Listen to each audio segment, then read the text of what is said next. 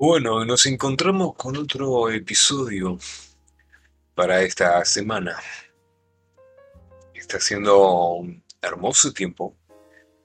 Quiero que sepan que amo los días de lluvia, todos los días fríos, cerrados, oscuros. No de manera prolongada, pero es el aire, el aire fresco y lleno de vida que llega.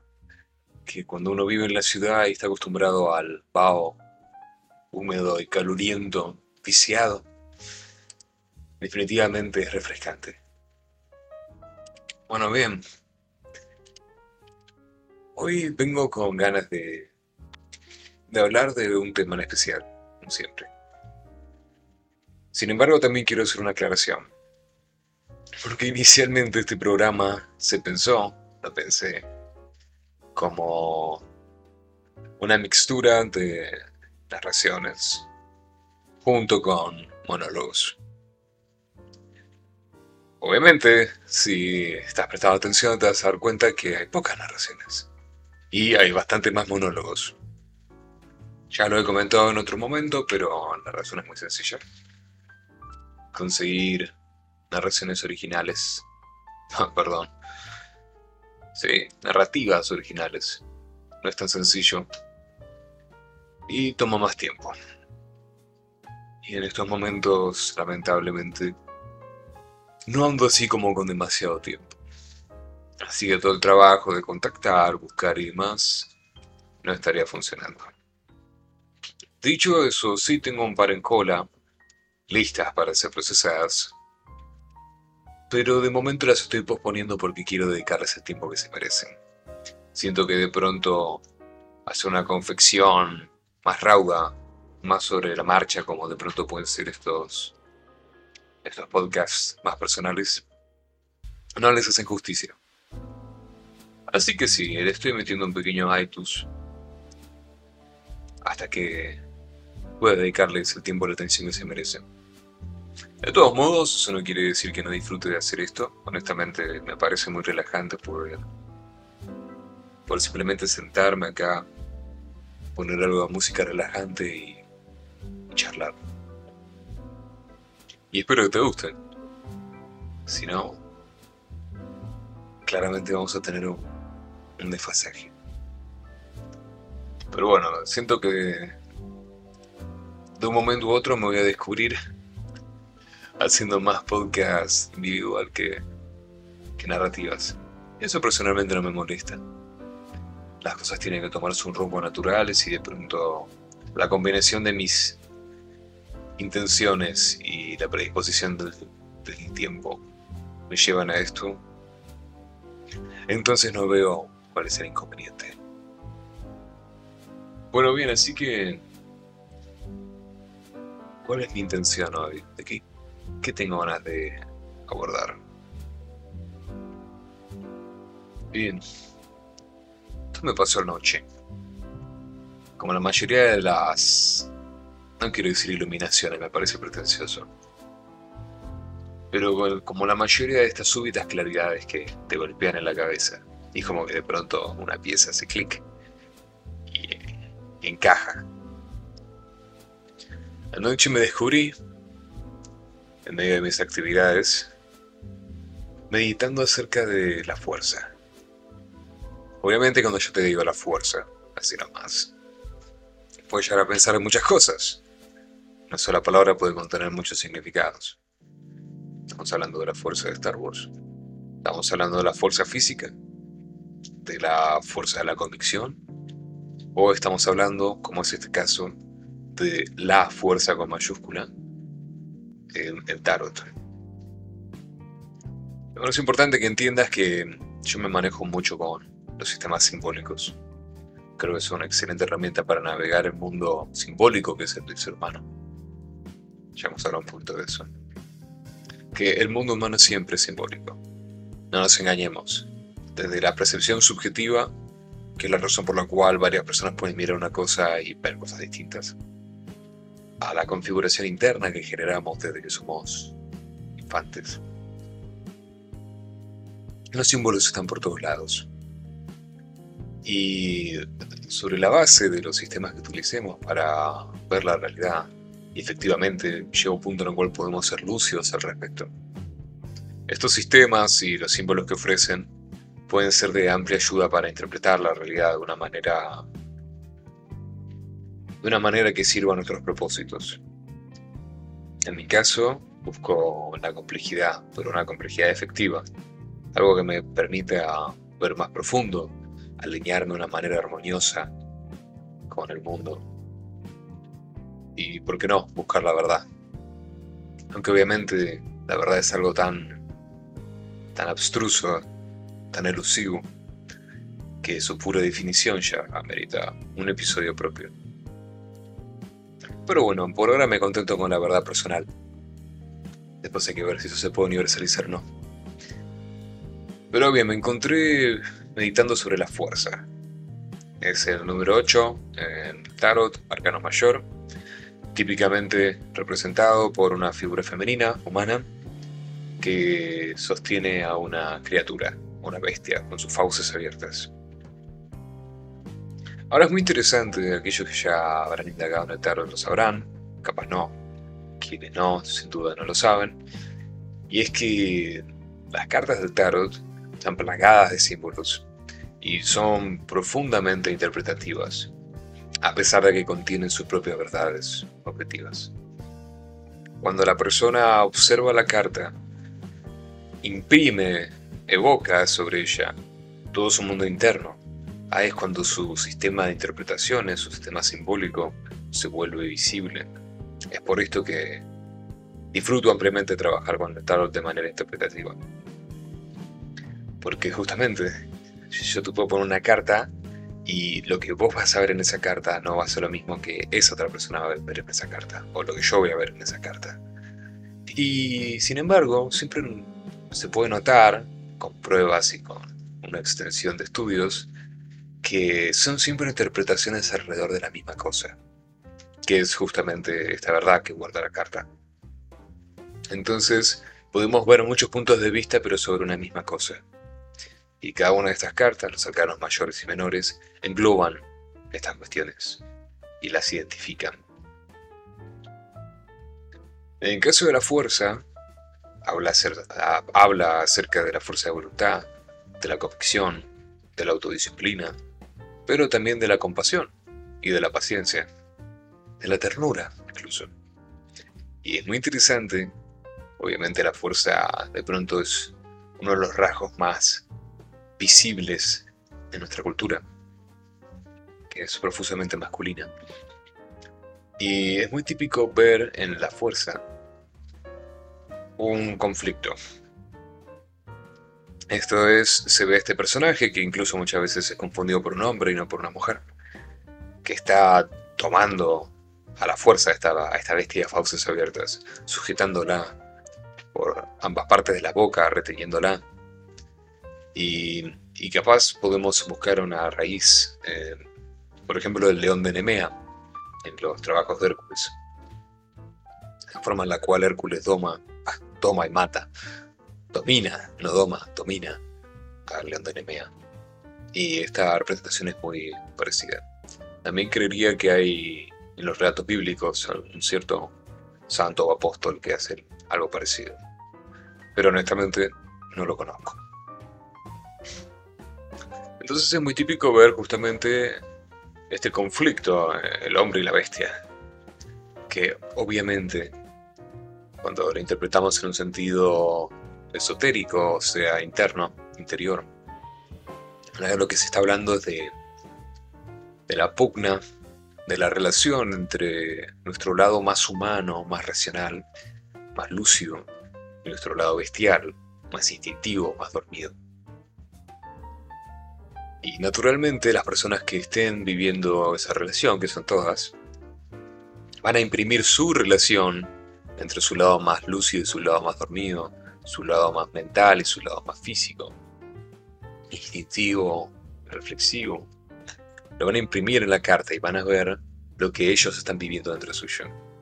Por eso mucha gente ve a esta figura humana peleando con una bestia. A algunas les da miedo la bestia, algunas se sienten orgullosas de dominar a la bestia, Algunas sienten pena por la bestia. Algunas piensan que el humano es malvado y la bestia es buena. Hay muchas interpretaciones. Pero bueno, eso me llevó a la indagación de, de la carta. Y obviamente la búsqueda de su verdadero significado, siguiendo las lecciones herméticas. Porque bueno, más allá de las interpretaciones, que obviamente son múltiples, la carta guarda un significado en la búsqueda de la armonía. Y claramente la armonía no se logra a través de la dominación. En cambio, si analizamos de una manera puntillosa y cercana a los símbolos de la carta, vamos a notar un par de cosas. Por un lado, obviamente, vamos a notar que la figura humana es femenina. Esto en el simbolismo de lo activo y lo pasivo, de lo, de lo agresivo y lo perceptivo, podemos verlo justamente como que aquello que domina la bestia no es la fuerza bruta y activa la que se impone de lo masculino, sino que aquello que encuentra armonía con la bestia es nuestro lado más receptivo, más compasivo, más paciente. Lo cual es ya para empezar muy interesante, porque significa que si queremos, si queremos estar en armonía con nuestros instintos y nuestros impulsos, cosa que si uno es suficientemente lúcido ya conoce que es arduo y harto difícil de, de balancear. Porque está este tema, la autodisciplina. Todos tenemos ubris, todos tenemos rasgos que nos llevan al exceso de una manera u otra sea el exceso por la suma o sea el exceso por la falta. Creo que también un poco de eso hablan los, los pecados bíblicos, que están representados en diferentes maneras y expresiones en todas las culturas. Esta cosa de todos por personalidad tendemos a hacer ciertos tipos de extremos, sea en la gula, sea en la lujuria, sea en la soberbia, en todo lo que se te ocurra. Y cuando tratamos de moderarlos es muy difícil. Si alguien tuvo una adicción y está escuchando, puede saber perfectamente de lo que estoy hablando. Es muy difícil, muy difícil porque nos damos cuenta de que son impulsos que no nacen de nuestra racionalidad, no los, no los decidimos, sino que son emanaciones de un impulso vital más profundo e inconsciente, más oculto quizás. Y y entonces entramos en una situación de diálogo, idealmente, con esa parte que no es nosotros, o que es nosotros pero no en nuestra conciencia, que quiere claramente ciertas cosas y nosotros que queremos otras. ¿Y cómo, cómo concedemos ahí? ¿Cómo logramos una armonía? Bueno, claramente lo más sencillo al principio es tratar de dominar la una sobre la otra. Y eso obviamente lleva a un conflicto en el cual los instintos se quieren imponer sobre la mente y la mente se quiere imponer sobre los instintos. Y nadie sale beneficiado de esa situación. Nos tornamos, nuestras fuerzas vitales se tornan las unas contra las otras y el cuerpo, el ser, es un campo de batalla. Mucho se ha hablado sobre esto.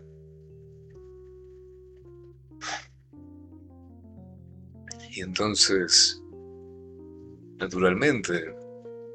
No hay armonía, no hay, no hay productividad, no hay beneficio, no hay bienestar en, en un conflicto de fuerzas interiores. Porque en vez de poder articularlas para llevar nuestra voluntad hacia aquello que, que, queremos que sea realizado, lo que hacemos es que nuestras voluntad, voluntades, nuestras fuerzas de voluntad entran en conflicto. Eso también muchas veces sucede cuando consideramos que una de estas fuerzas no es propia. Cuando pensamos que estamos luchando contra un tipo de, de naturaleza ajena a la nuestra. Se puede ver harto de esto en la tradición bíblica, donde estos impulsos bestiales, por así decirlo, son impulsos del demonio, son tentaciones, son los susurros insidiosos de las criaturas de la oscuridad.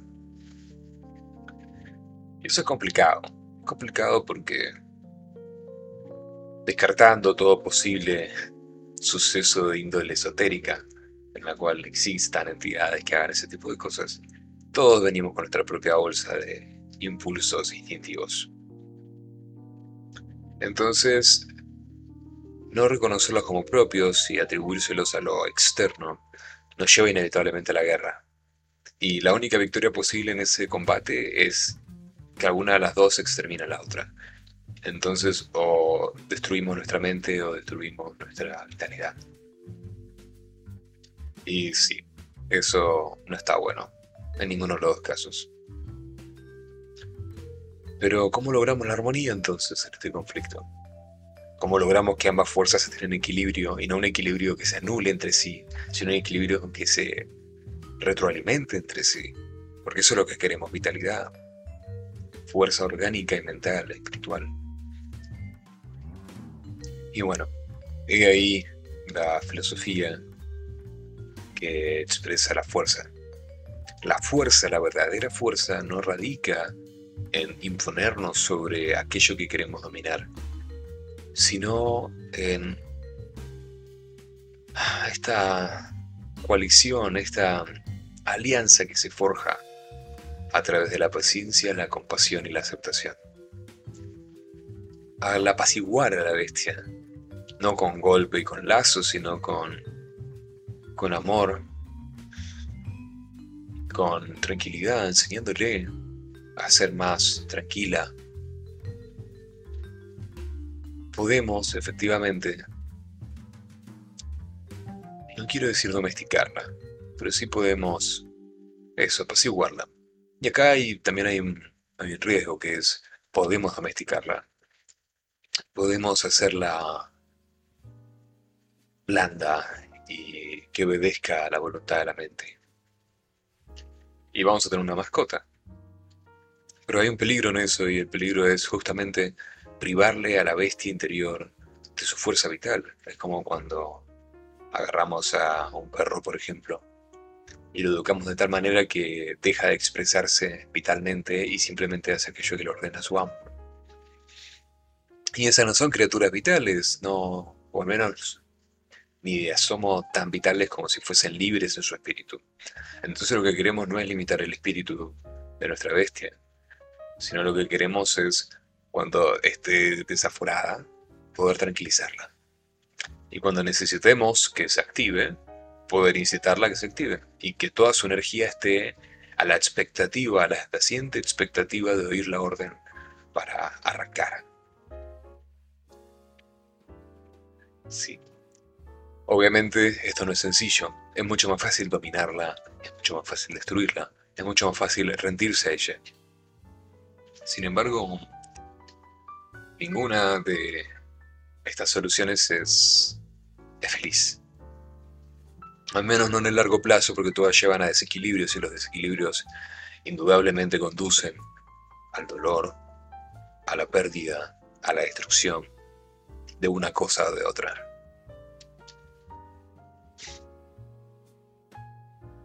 Bueno, también estaba pensando, a raíz de todas estas nociones y verdades esotéricas, verdades del espíritu después de todo, y ni más ni menos que de la naturaleza humana, que es algo muy práctico y concreto.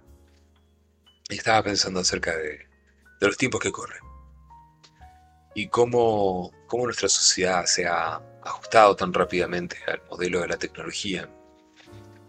Y las dinámicas que esta ofrece, las redes sociales, la apariencia, la pretensión, de una manera un tanto biológica, un tanto construida culturalmente a lo largo de los siglos y siglos y siglos. Nos hemos acostumbrado a darle un cierto estatuto de verdad a, las expresiones culturales, a la escritura, a las imágenes. Y hay un arduo peligro en renunciar a lo orgánico del ser humano y pretender ser un ícono, pretender ser un, un producto cultural de esta índole un producto justamente, una cosa. Y me refiero a todos estos personajes, porque son personajes que se pintan y modelan y crean una apariencia, una figura en las redes sociales y en el ámbito de lo cibernético. Y a detrimento de qué es esto, a detrimento de quiénes son realmente, porque pretenden una organicidad que es falsa. Cuando vos ves una foto de una persona posando en algún lugar y dices, ah, mira, este, esta foto captura el momento en el cual esta persona está disfrutando de, por ejemplo, una playa. Y eso no es verdad, porque esa persona se preparó, se luqueó, tiene alguien que le está sacando una foto o puso esa puso una cámara en una posición particular para que esa foto salga y claramente está preparada para que en el momento en el cual se tome la foto él o ella aparezca de una manera particular y todo eso está configurado, está suprimido a una intencionalidad que es quiero expresar algo. ¿Y por qué de pronto hago esto, esto y esto? Y bueno, porque quiero expresar esto y aquello. Y hay toda una fabricación de la realidad ahí. Una, manipulación. Que no te digo no lo hagamos hasta cierto punto en la vida común. Pero nadie puede escapar a, lo orgánico y a lo móvil en la vida común. No podés andar constantemente en pose, dignado y con tu mejor semblante en la vida normal. Hay viento, hay movimiento, hay gente, hay tiempo, hay calor o frío. Hay todo tipo de cosas que nos llevan a ser orgánicos y reales. Además de que no estamos pudiendo vernos en una pantalla, una cámara para ver cómo físicamente nos vemos. Por lo cual, a menos que seamos muy muy pendientes de nuestra apariencia física, solemos estar expresándonos más desde quiénes somos interiormente que quienes aparentamos ser exteriormente. Digo eso y sé que hay mucha gente que sí está constantemente pendiente de la impresión que genera, de la máscara que se pone. Y esa máscara obviamente tiene intenciones, un propósito por el cual hacen lo que hacen. Y creo que es peligroso porque en la medida en la cual esto es popular, en la medida en la cual esta es la, la cultura en la que vivimos, naturalmente las personas quieren vivir en sociedad, quieren pertenecer a las comunidades y quieren acceder a los beneficios de las mismas. Beneficios como reconocimiento, respeto, compañía, amor, ¿por qué no? Y cuando las bases son marcadas, pautadas por estas fabricaciones, las cuales confundimos por verdades, la vara sube a niveles irreales. Pretendemos que la vida sea una foto, una foto profesional, probablemente con Photoshop. Y cuando obviamente la vida no es eso, sino que es la vida, con todos sus matices y complejidades, la evaluamos no reparamos y decimos quizás la foto estaba mal, quizás la foto no tomaba todo lo que la vida es, sino que decimos la vida está mal porque no compone lo que la foto me prometió que iba a ser. ¿Por qué la realidad no puede ser esta foto? ¿Por qué no puedo tomarla solo como yo quiero que se vea? ¿Por qué no puedo alterarla todo lo que quiero después? Es muy peligroso esto, gente.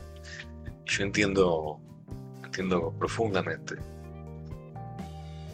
qué es lo que nos motiva a querer dominar la realidad, pintarla a nuestro parecer, generar en otros aquello que nosotros queremos generar. Creo que usualmente radican cosas bastante sencillas. Muchas personas creen que ese es el camino para ser amados, para ser vistos, para ser reconocidos. Lamentablemente hasta cierto punto en el contexto de lo virtual. Ese es el estándar. Es muy difícil capturar emociones más profundas, inspirar y evocar cosas que vayan más allá de la apariencia en un ámbito en el cual la apariencia lo es todo. Y eso nos posiciona frente a un problema. Un problema que no tiene fácil solución porque porque esto ya pasó a ser la realidad, en gran medida más en el contexto de, de una pandemia en la cual todos estamos encerrados si bien salimos, mucho de la vida ha pasado a, suceder en el ámbito cibernético. Y daría la impresión de que vamos a ir cada vez más hacia lo cibernético. Mundos de realidad virtual, multiversos, redes sociales más complejas y la importación constante de más material humano a la representación virtual que es un problema práctico, en apariencia, cómo hacemos para expresar esto, esto y esto, pero la realidad es que es un problema ocultamente mucho más profundo, que no está concibiendo muy posiblemente las limitaciones de un medio material para expresar lo humano, lo cual obviamente delata las falencias en una filosofía materialista que cree que esencialmente todo lo que el ser humano se puede expresar en lo físico, en lo material, en lo cuantificable, aquello que pueda poder ser expresado en un código, en una imagen. Y obviamente esto está vinculado a la identidad. Estamos en una época en la cual hay que identificarse. Cuando vos vas allá afuera y tenés que sacarte una foto y mostrarte, porque ya a esta altura es bastante inevitable, tenés que decidir cómo te querés mostrar, querés decidir qué es lo que querés expresar. Y además, estas, estas herramientas, los textos que puedas poner, las imágenes que puedas colocar, son limitadas, no llegan a cubrir la profundidad y la complejidad de tu ser. Por lo tanto, tenés que hacer una selección de ciertos elementos y cuando otras personas los miren, sus propias percepciones, sus propias prioridades van a hacer que interpreten lo que vos mostraste y lo tomen de una cierta manera. Así que no solo está el problema de tener que definirse y decidir a conciencia cómo mostrarte y cómo vos considerás que mostrarte sí es y hacerlo, por lo cual tenés que someterte a esa percepción propia de lo que querés mostrar, sino que al mismo tiempo tenés que considerar cómo tenés que hacerlo para poder evocar en la otra persona que te va a mirar lo que vos querés expresar. Es un puterío. Es muy difícil. Y podrías argumentar que hasta es imposible. Y que al final lo que vas a terminar haciendo no es tanto ser leal a vos mismo, sino lo que vas a hacer es someterte a tu percepción de la visión del otro y esperar que salga lo mejor posible para vos. No suena como una dinámica feliz. La realidad es que a mí no me gusta. Y sin embargo, por ejemplo, si estuvieses buscando el amor en el contexto de del encierro, ¿cuáles son tus medios para conocer gente? Más allá de tus ámbitos normales, limitados, como pueden ser el supermercado, ir a la ferretería, ir a la misma plaza de siempre, donde cada uno está en la suya. Y después vas a tener las redes sociales, Instagram, Facebook, Tinder, que sigue usando Facebook, ¿no? Pero... Y en todos estos medios contás con con estos aparatos. Y también cabe la pregunta que si al final del día alguien realmente está buscando mirar tan adentro. ¿O somos más en el contexto de estos aparatos como entretenimientos, como herramientas para los deseos y expectativas de los demás? Estoy buscando esto, estoy buscando aquello. Esta persona aparenta eso. A ver si puedo conseguirlo a través de ella, consiguiéndola. Y, y haciendo estas manipulaciones de la forma en la que nos mostramos, haciendo una selección activa, tengo que decir esto para lograr esto, no quiero que vean esta parte de mí porque eso no va a gustar. Y habiendo tanta competencia, estamos sometiendo nuestra naturaleza, tan rica y compleja, llena de matices, a una simplificación mercantil. Mercantil. Esta cosa de vender es como vender un producto. Tienes que hacerlo accesible, tiene que llamar la atención, no tiene que ser muy difícil de usar. Y, y si apuntamos a un público masivo, no nos puede pasar otra cosa que lo que le pasa a las películas y a las series y a todo producto comercial que apunta a lo masivo. Y eso es el detrimento de sí mismo. Se licúa, se simplifica, para poder abarcar mucho hay que apretar poco. Ah, pero hay el riesgo. Si queremos abarcar menos, estamos perdiendo posibilidades, estamos perdiendo acceso a cosas que quizás queremos y no sabemos. Nos estamos limitando a propósito. ¿Por qué haríamos eso? Y bueno, justamente cuando elegimos estos beneficios por encima de nuestra propia integridad, yo creo que ahí es cuando estamos empezando a tener problemas como cultura.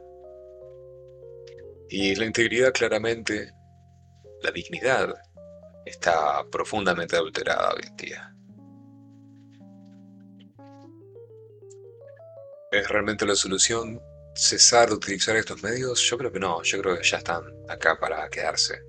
Mutarán, aparecerán mejores opciones, pero ponernos antitecnológicos y eliminarlas de cuajo no va a solucionar nada, porque además no es que estos aparatos provocan este tipo de problemas, aunque lamentablemente son condicionantes bastante fuertes, sino que son manifestaciones de nuestra mentalidad y de nuestros problemas como sociedad.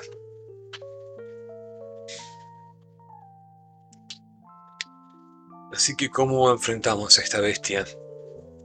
¿Cómo armonizamos la colisión entre lo externo y lo interno, entre esta bestia que es la sociedad y nosotros? ¿Cómo cuando deseamos con profunda potencia podemos moderarnos para no arrastrarnos inevitablemente hacia la traición personal, hacia la desilusión y hacia la manipulación y consumo de los demás? Y volvemos al principio. Con paciencia, con compasión, con empatía, con autodisciplina. Y la realidad es que tenemos que estar dispuestos a perder estos aparentes beneficios, que son espejismo, gente. Si conseguís algo para detrimento de vos mismo, entonces no es para tu beneficio. Pero el ser más honestos y leales a nosotros mismos, buscando realmente el bienestar personal y el equilibrio, y dejar que eso nos, lleve, nos tenga que llevar, creo que quizás ese es un buen primer paso para salir de este embrollo en el que como sociedad nos hemos metido. Y sobre el tema de la paciencia, no esperen que los demás lo hagan por ustedes, ni tampoco esperen que lo hagan al mismo ritmo que ustedes. La búsqueda del crecimiento personal puede ser muy solitaria, hasta que deja de serlo. Y al final del día, la, solución no está en rodearnos de gente, sino en ser compañeros de nosotros mismos. Que esa mujer y esa bestia dentro de nuestros sean compañeros y se apoyen mutuamente. Bueno, bien, gente, eso es todo por hoy. Siempre es grato hablar con ustedes y pensar que disfrutan de los temas que salen acá. Las narrativas vienen en camino. Los podcasts también. Y bueno, eso es todo por hoy, como ya he dicho. Soy Sando Malkavian y te mando un saludo.